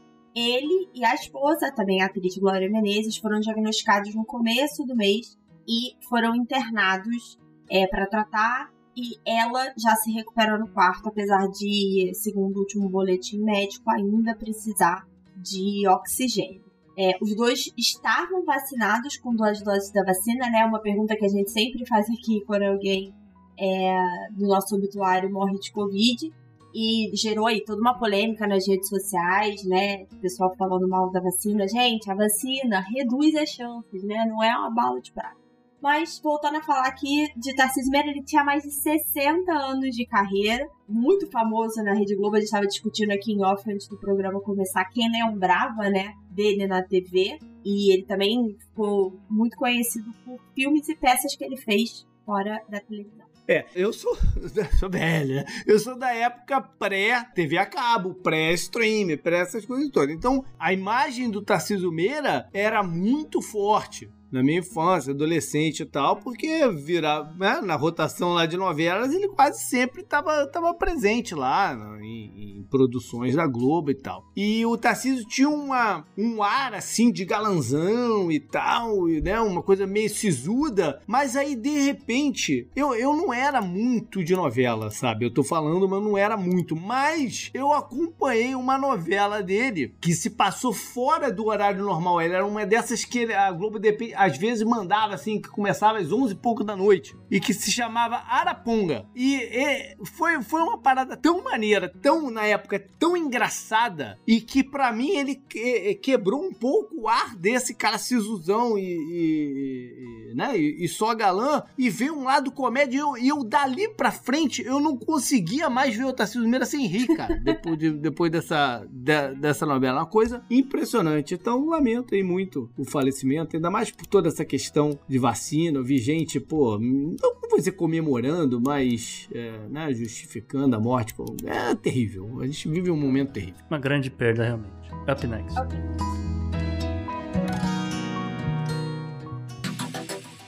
Anote no seu calendário. E JP, na agenda da semana, na agenda do passado. Mas antes de eu passar o microfone para você, deixa eu contar uma historinha que foi interessante essa semana. O primeiro-ministro, né? Falando aqui em democracia e tal. Primeiro-ministro do Canadá, o senhor Justin Trudeau, anunciou essa semana um novo feriado no país. No dia 30 de setembro, o Canadá vai é, realizar o seu chamado Dia Nacional da Verdade. Olha aí. É, ba- bacana, né? Porque se tem o dia, né, o dia da mentira, É. tem o dia da verdade, eu achei que, né, que ele... Mas não é por isso não, não é por isso não. É, o lance aqui é que ele resolveu criar um feriado pensando é, naquele caso da, do cemitério em, de em escolas de assimilação, que a gente já destacou Aham. algumas vezes aqui no Podnext. Então ele resolveu criar esse, esse feriado com uma forma de assim dia da consciência indígena, alguma coisa assim nesse sentido. Uhum. Bacana. Bom, é, quando esse programa for pro ar, já vai ter começado aqui em Orlando, na Flórida, a MegaCon, que é uma feira. é, eu falei um tempo atrás, eh, mês passado, que, né, que, que ia rolar a Comic Con de San Diego. Essa é uma feira gigantesca. A MegaCon é uma no estilo, só que menorzinha, com uma pegada um pouco diferente. Mas diferente da de San Diego, esse ano já vai ser presencial. A gente tá vendo aí os números de Covid da Flórida e vão botar milhares de nerds dentro do centro de convenção aqui de Orlando. Sei lá no que, que vai dar isso, né? Eu já fui a algumas megacons, porque eu acho divertido. Mas óbvio que esse ano, não, mesmo vacinado, eu não vou estar por lá. Quem vai estar de convidado é o William Shatner, alguns atores de Doctor Who, Mandalorian, da série Arrow, né? Que é do, do Arquivo, são, são a maioria do elenco de celebridades desse ano. Mas vários cancelaram com medo aí da, da pandemia, como por exemplo Dave Bautista que viria, o Brendan Fraser, os atores que fizeram os Hobbits no, no, no Senhor dos Anéis, o tema na verdade até ia ser esse, o, os Hobbits e tal, mas essa galera cancelou. Dia 15 de agosto, que é o domingo, vai ser comemorada é o feriado na Índia, o feriado do Dia da Independência. E a gente já viu que feriados na Índia causaram picos de Covid também imensos, né? A gente tem mais um vindo por aí. Esse feriado tem uma peculiaridade que na véspera dele acontece o discurso do primeiro-ministro, numa pegada meio uh, do presidente americano lá de janeiro, o State of the Union. Uhum. Então esse é o, o, o, dia do discurso lá na Índia, do Modi lá falando, e no dia 15 tem uma série de, de comemorações. No dia 19 de agosto rola um, uma data comemorativa da ONU uh, que é o World Humanitarian Day. E ela foi criada uh, não muito tempo atrás, foi criada de, em homenagem ao brasileiro, o Sérgio não, Mendes. O... Não, é, Sérgio não, Mendes é o cantor, Sérgio, porra.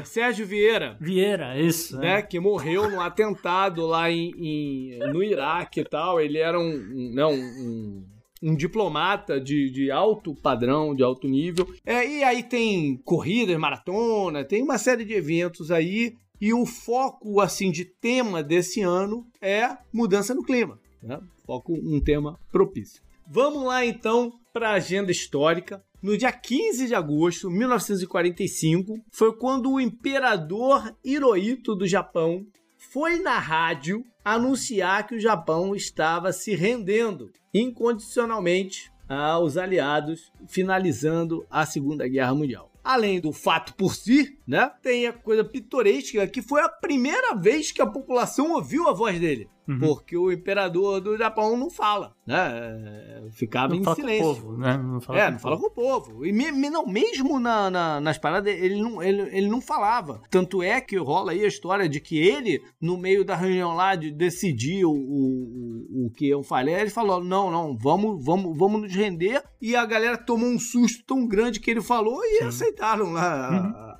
né? O, eles já tinham avisado aos aliados e, não, e, e a quem de direito alguns dias antes da, sobre, sobre a decisão. Foi, de certa forma, apesar de ter sido uma rendição sem condições, foi o que o aliados é incondicional, né? Que os aliados colocaram, houve um mínimo de negociação e uma delas foi que o, o imperador ia ser mantido no cargo. Né?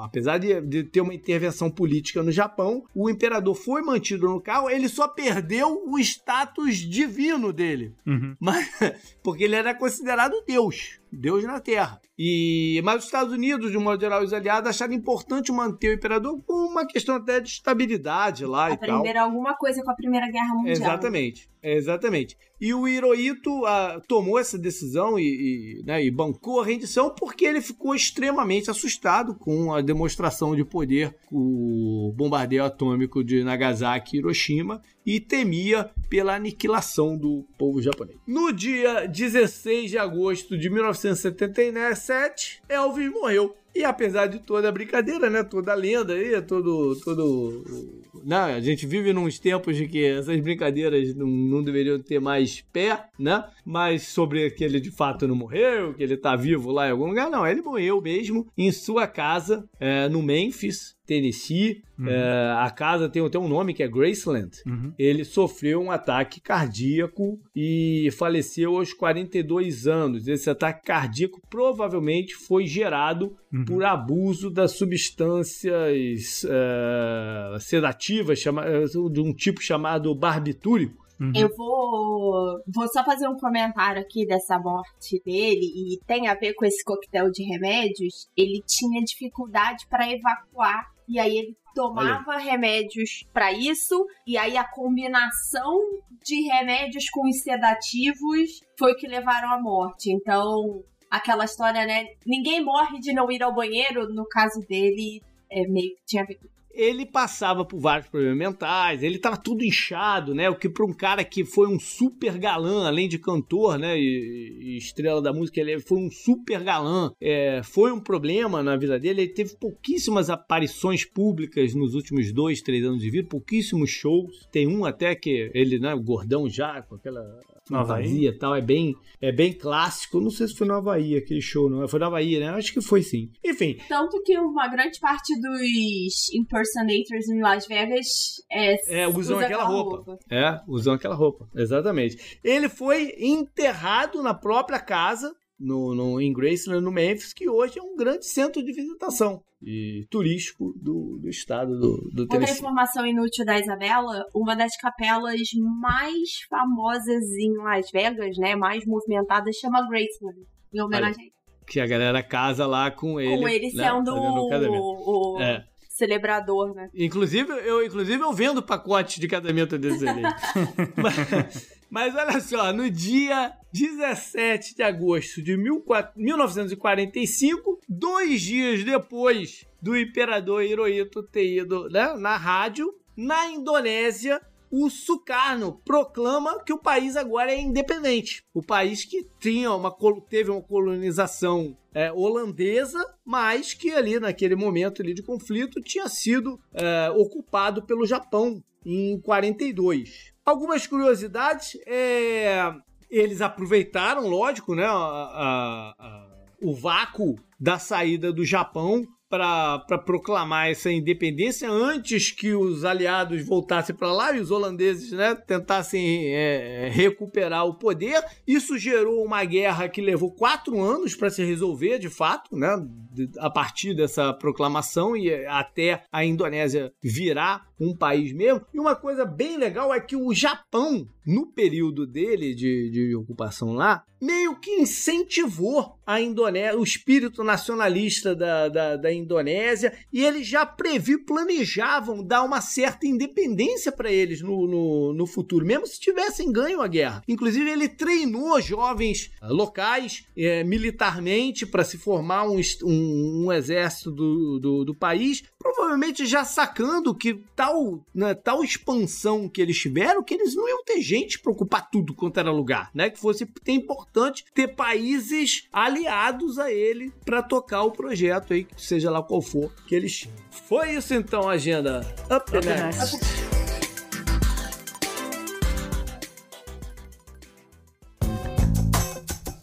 Esse eu recomendo para você. A dica da semana é do Gustavo, mas é uma grande novidade, né? Temos novidade no Podnext. Essa dica cultural é trazida até você pela editora Contexto. Porque a editora Contexto entrou em contato com o Podnext oferecendo para nós uh, o lançamento de sua novíssima coleção uh, Relações Internacionais, manuais introdutórios para disciplinas obrigatórias dos cursos de graduação em RI e que é justamente coordenada pelo professor Antônio Carlos Lessa, titular da Universidade de Brasília. Li Lessa na minha faculdade quando eu era caloura de RI. Pois é. Pois é, olha só. Como quem não quer nada, né? Perguntei lá pra editora se eles não teriam um livro pra gente sortear. E a equipe da editora, que foi muito gentil, foi muito generosa, recomendo inclusive que sigam eles no Twitter, ofereceu logo três. Então é isso, são três livros: a Economia Política Global, Análise de Política Externa e Teoria das Relações Internacionais. E nós vamos fazer o seguinte: nós vamos sortear. Quem já tiver assinado o Podnext Confidencial até o dia 28 de agosto vai estar tá participando desse sorteio, tá? O sorteio vai ser no dia 29 e o resultado vai ser divulgado tanto no Twitter do Podnext quanto no Twitter da editora, tá? Quanto aqui no programa seguinte. E aqui no programa, também. obviamente. É. É, e será um exemplar por vencedor E assim, só pra esclarecer pra galera, porque a gente prometeu há um tempo atrás, a gente faria um sorteio de um livro. É, assim... isso que eu tinha te perguntar agora. Não invalida a outra promessa. É, não, né? Não tem nada a ver. é, não, não tem nada a ver. Isso aqui é um extra pra quem já for assinante, que tá aí há muito tempo ajudando a gente a, a man- fazer a manutenção desse programa. E aí, justamente pra essa galera, e obviamente pra quem quiser assinar dali pra frente, vai estar aí recebendo um, um prêmio extra, que é assim que, Que a é gente aquele- bater. Isso. Assim que a gente bater a meta, a gente vai sortear um outro livro, aí sim, da lista dos que a gente já recomendou, tá certo? Lembra pra galera qual é a meta? 75 assinantes. A gente roda a roleta mais uma vez. Isso então aí. vai lá, cara. Tem todos os links do opodnext.com cine Em qualquer lugar do nosso site que você entrar, você vai ver o link para ele. Exatamente, JP. Então, quem assinar agora tem 30 dias de graça, vai ter acesso a quase 12 horas de conteúdo inédito, polêmico, coisas que não aparecem aqui no programa, e vai estar concorrendo aí a um livro. Um livro da editora Contexto. Maravilha. Então corra lá, assine o Podnext Confidencial em opodnext.com assine e não fique de fora dessa. Maravilha. Isa, você tem algo também para falar pro pessoal, né? Pois é, gente. Eu vou contar pra vocês que esse foi o meu último Podnext. É, quem me acompanha nas redes sociais sabe que eu tenho vários outros projetos e, infelizmente, ou felizmente, né, eles estão crescendo muito e demandando bastante de mim. E eu não vou conseguir mais me dedicar ao Podnext a partir de hoje. E é com o coração partido que eu me despeço de vocês, mas queria agradecer, acima de tudo, todo esse tempo que vocês me permitiram estar aí entre seus tímpanos. Agradecer aos meninos, primeiro de tudo, por terem me convidado para o projeto. E dizer, fiquem aí, gente, porque vocês já sabem que no Podnext é onde vocês veem a história sendo escrita e comentada. E o projeto vai continuar sem. Legal, obrigado por, por esse tempo estar aqui com a gente, foi muito bacana, foi uma voz diferente Sim, né, do, do que a gente pensa, que colaborou muito para esse programa ganhar corpo, né, e ter a, a, a dinâmica que ele tem hoje. Foi muito bacana esse tempo aí contigo. E as portas estão abertas a qualquer hora. Sempre que precisarem falar mal de cripto, eu tô aí. Não, é isso que o JP falou exatamente e agradecer a Isa por esse tempo todo também nas redes sociais, é, ajudando a divulgação do programa e falar pra galera que aguardem novidades nos próximos programas. Exatamente. E como bom, vamos terminar como sempre, né? Mande isso pra gente aí o que você acha disso tudo. Pode ser por e-mail, pro contato arroba opodnex.com e pode também ser pelas redes sociais. O meu, por exemplo, é o JP underline Miguel, também tem o Gustavo no arroba gu underline rebel. E Vocês continuam me acompanhando no Twitter, no arroba Bela Fontanella com dois L's, e no Instagram, no arroba isa.fontanella com dois L's. E o Podnext continua, como sempre, tanto no Twitter quanto no Instagram, no arroba o Podnext. Maravilha, até mais, é galera. isso aí, um abraço. Tchau, gente!